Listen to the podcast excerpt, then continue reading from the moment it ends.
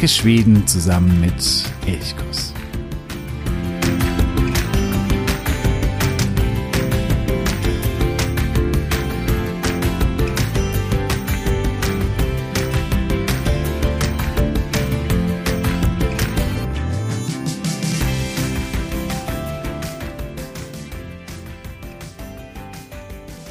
Wir befinden uns auf einer kleinen Straße irgendwo ein paar wenige Kilometer von Forlön, also in Mittelschweden in Dalarna entfernt. Es ist eine so eine typische schwedische Straße, sehr eng, klein, ohne Mittelmarkierung. Es kommt nur selten ein Auto entgegen. Dann rechts ein rotes Holzhaus hinter einem roten Holzzaun, Fahrräder davor in Blumenkästen, an der Hauswand bunte Blumen, hier und da tauchen nun weitere Häuser zwischen den Bäumen auf, die verraten, dass man sich vielleicht in einem Dorf befinden könnte. Und ja, das sind wir, wir sind in Sundborn. Und dieser Ort, der wirkt schon beim Hereinkommen so unglaublich schwedenidyllisch und es geht genauso weiter. Viele Häuser mit diesen typischen schwedischen Holzzäunen, also diesen Landzäunen, die, wo die Holzlatten, die Querlatten schräg eingeflochten sind. Dann äh, im Dorf kommt man an einen kleinen See. Hier muss man rechts fahren, vorbei an weiteren roten Holzhäusern, bis man das Ziel erreicht hat. Lilla Hyttnes. Oder bekannter auch der Karl Larssons Gurt im Karl Larssons Weg. Also der Hof des Karl Larsson. Hier steht es, das Haus von Karl, aber auch von Karin. Die wird oft leider vergessen, aber deswegen betone ich sie ganz besonders von Karin Larsson mit schönem Garten, der sich sanft zum Sundbornsohn hinunterneigt. Karl Larsson, vielleicht der berühmteste schwedische Künstler. Und um ihn und um seine Frau und um den Ort Sundborn, wo er lebte oder wo er lange Zeit seines Lebens verbrachte. Um die alle soll es heute gehen. Ich freue mich sehr, dass du heute wieder dabei bist bei einer weiteren Folge von Elchkuss, dem Podcast für Schweden. Mein Name ist Jo und ich sage Hey och, god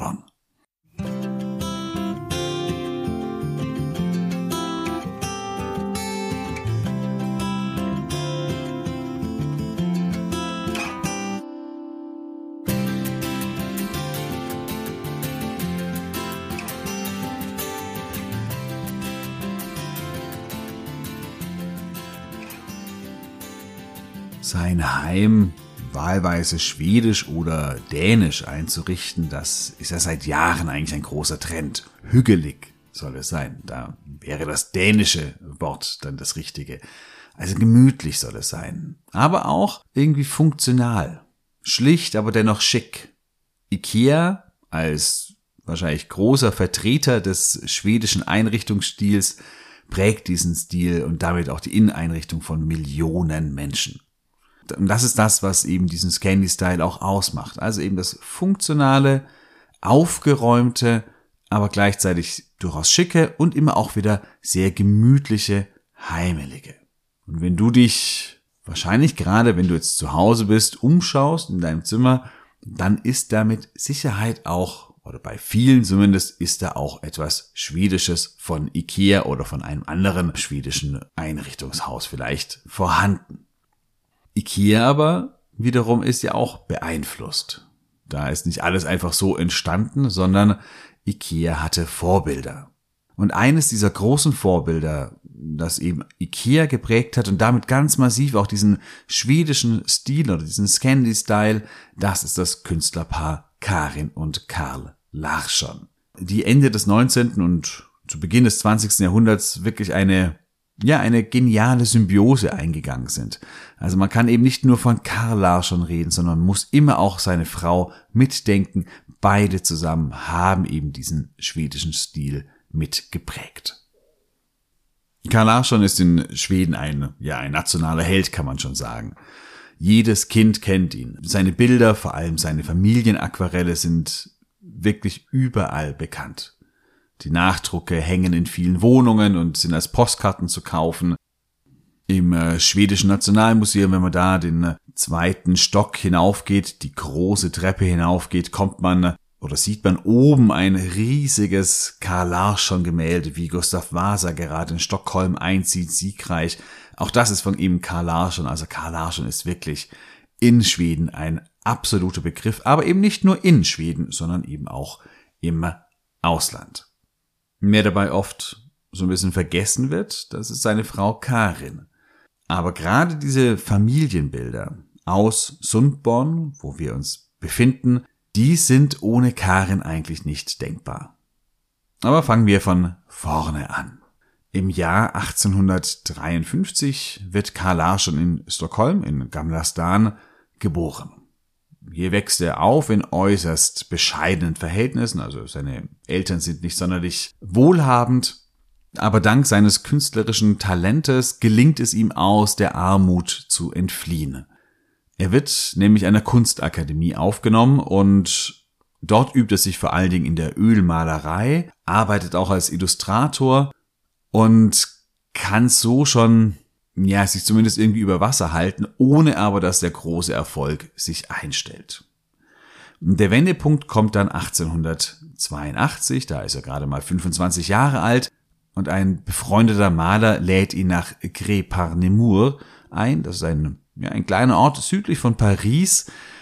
Hm, das ist so eine Art Künstlerkolonie zur damaligen Zeit gewesen, wo sich ja, äh, viele Künstler getroffen haben, wo sie sich aufgehalten haben, experimentiert haben, sich ausgetauscht haben, vernetzt haben. Und hier kommt eben auch nun Karl Larsson hin.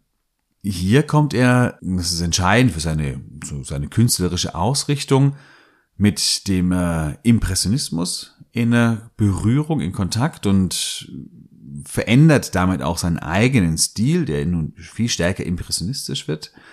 Und entscheidend aber, er lernt hier auch Karin kennen und vor allen Dingen auch lieben.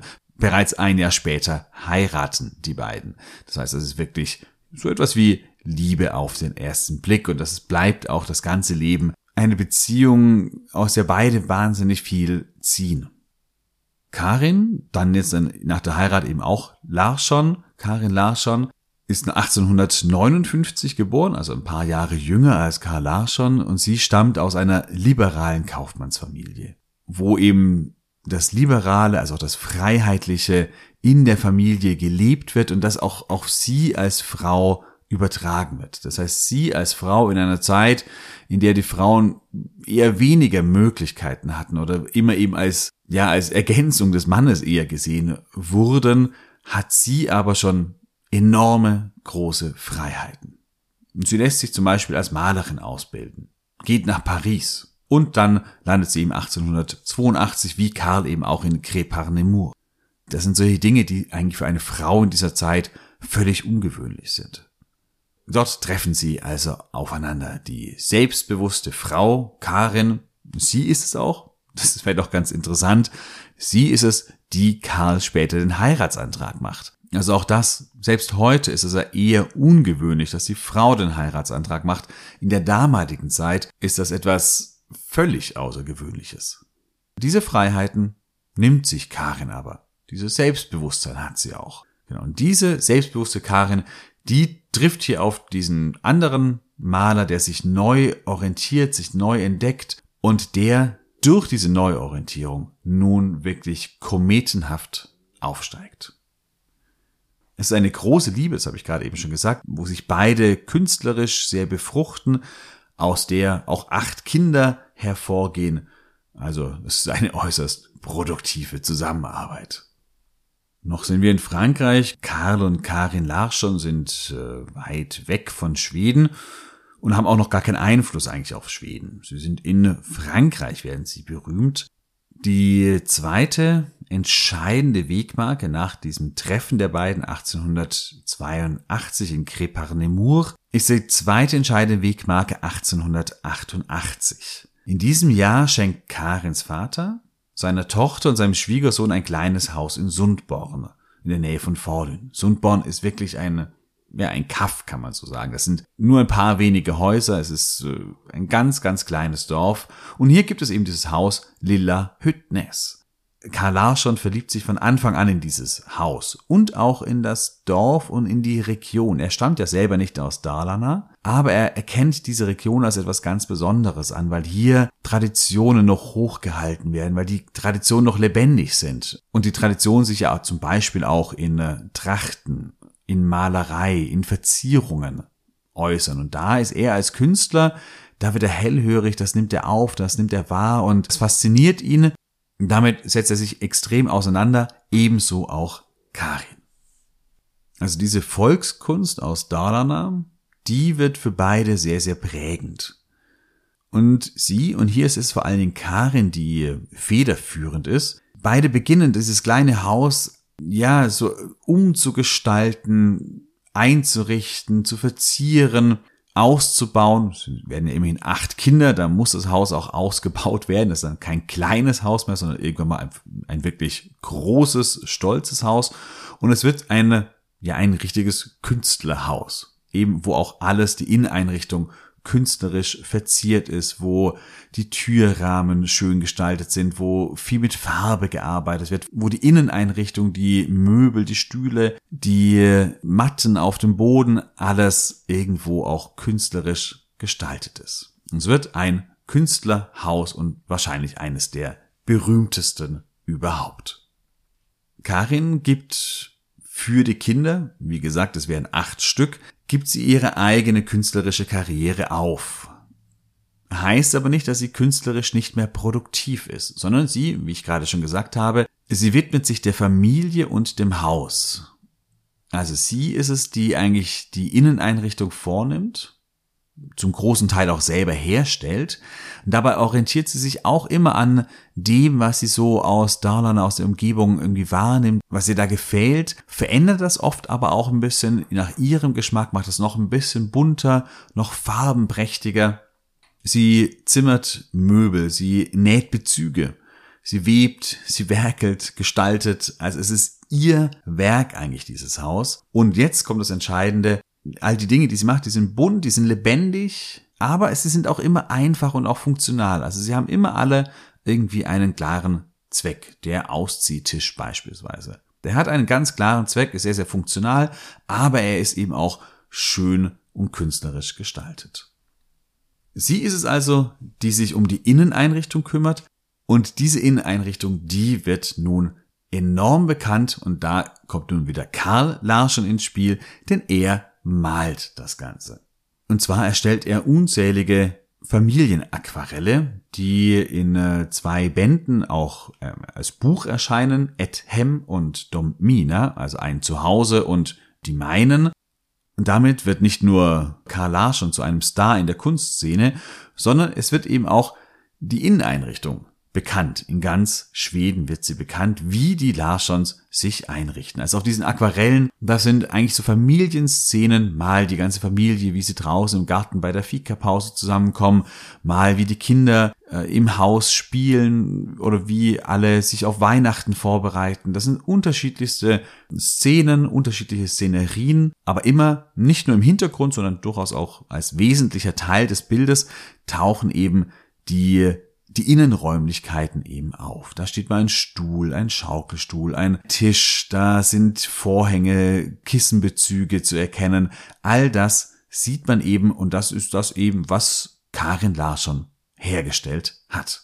Auf einem der bekanntesten Bilder sind zum Beispiel zwei Töchter von Karl und Karin Larsson zu sehen, wie sie in der Küche sind.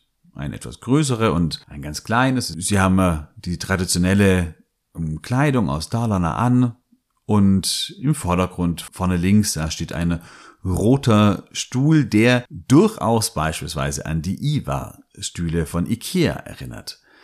Rechts ist die Küchenzeile, hinten dann ein Fenster mit Vorhängen, mit einer kleinen Waschschüssel, links noch ein Regal, die Wände sind gelb bemalt, vorne liegt ein Teppich auf dem Boden und das ist, glaube ich, eines der ganz berühmten Bilder, aber da gibt es einige.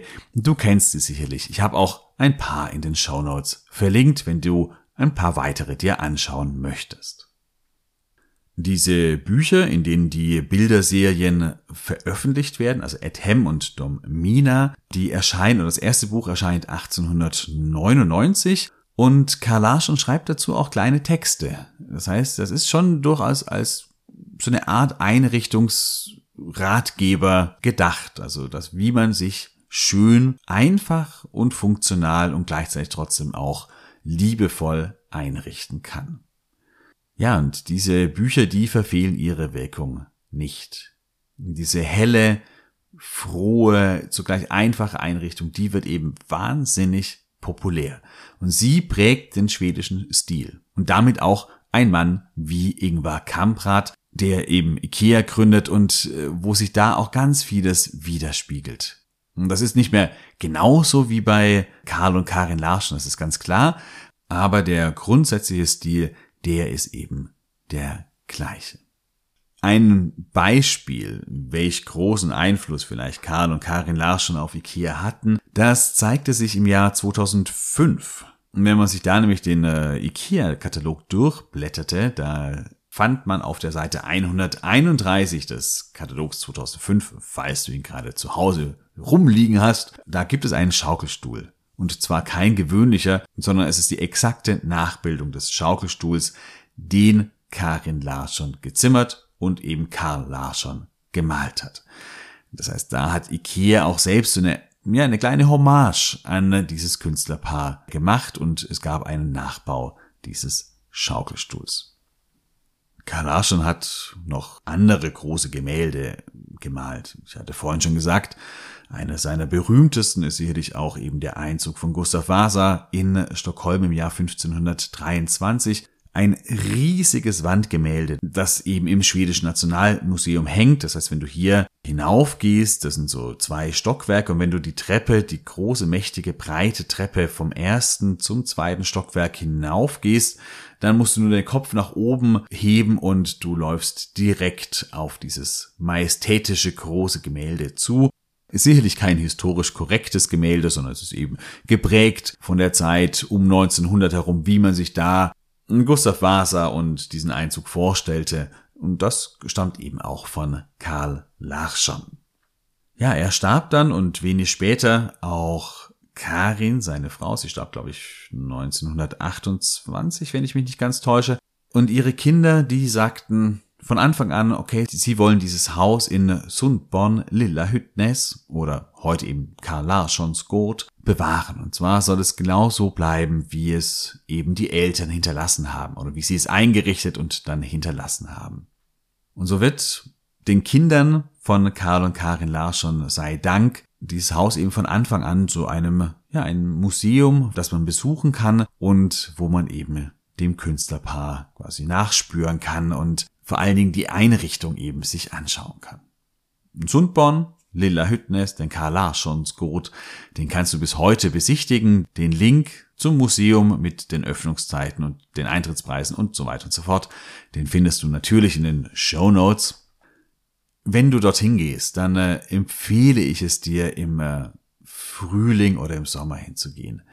Für das Haus an sich könntest du natürlich auch im Winter oder im Herbst hingehen, aber Sundborn ist ein kleines, gemütliches Dörfchen und Lilla Hüttnes, also der Gut, der liegt eben am äh, Fluss am Sundborns Ohne und wenn man hier so durch den Garten läuft und der Fluss da so ganz, ganz langsam, ein bisschen träge vorbeifließt, dann dieses äh, Künstlerhaus im Hintergrund, da heißt es einfach so schön, sich aufzuhalten, da vielleicht auch einen Kaffee zu trinken oder einfach zu bleiben ein bisschen und den Sommer oder den Frühling zu genießen, weil das einfach so ein richtig schönes Stück Schweden ist hier bei diesem Hof. Und deswegen würde ich es dir empfehlen, im Frühling oder im Sommer hinzugehen, bei gutem Wetter, bei Sonnenschein, dann ist es einfach nochmal doppelt so schön dort bei diesem Haus zu sein.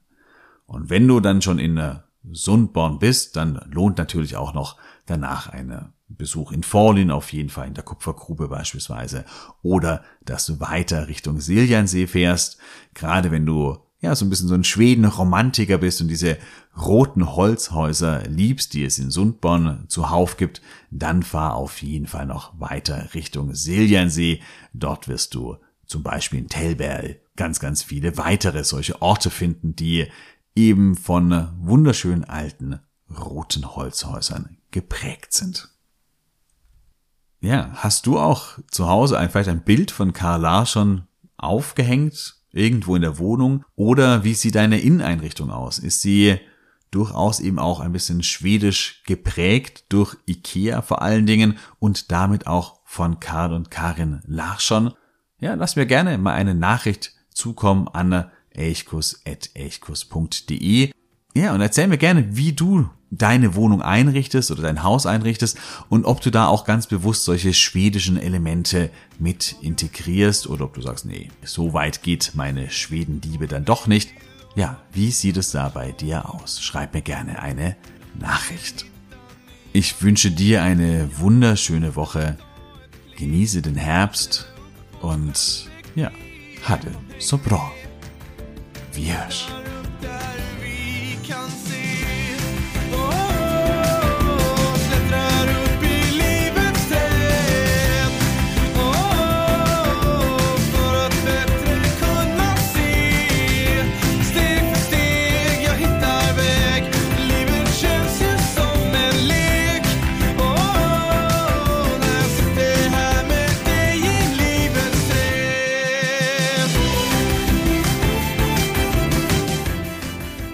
Elchkuss, der Podcast für Schweden.